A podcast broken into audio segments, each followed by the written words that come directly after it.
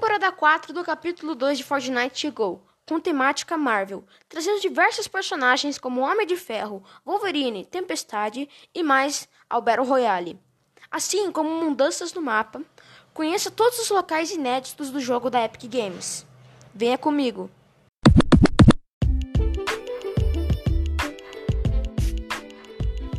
Fala aí pessoal, tudo certo? Sejam bem-vindos ao meu primeiro podcast.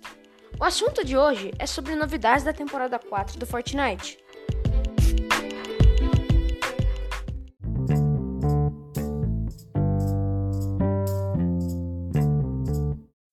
E para começar, armas que saíram do cofre: a escopeta Pump, o revólver, o rifle de assalto com mira, a submetralhadora tática ou secadora de cabelo, a granada de onda de choque, bomba de boogie-woogie, quicante e o fortátil.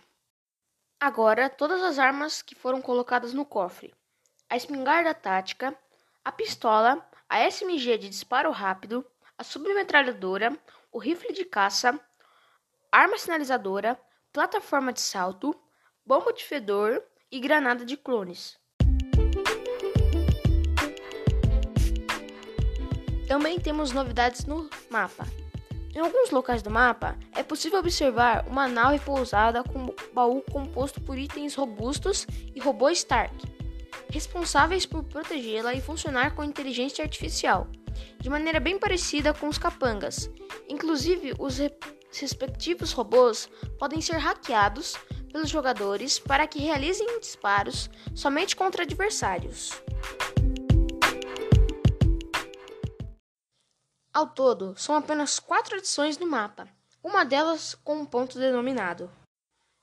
Domínio do Destino substitui o Parque Agradável no mapa, como um local tomado pelo vilão Doutor Destino.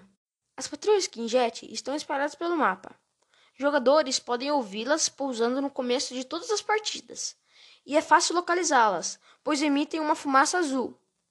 As naves estão recheadas de loot, mas para conseguir chegar até eles é necessário eliminar os robôs Stark no local.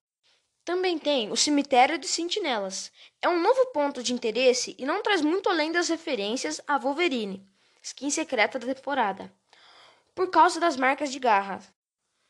O porta-aviões aéreo também faz sua participação, além de ser o local do menu do passe de batalha da nova temporada, também passou a ser lobby de espera do começo das partidas.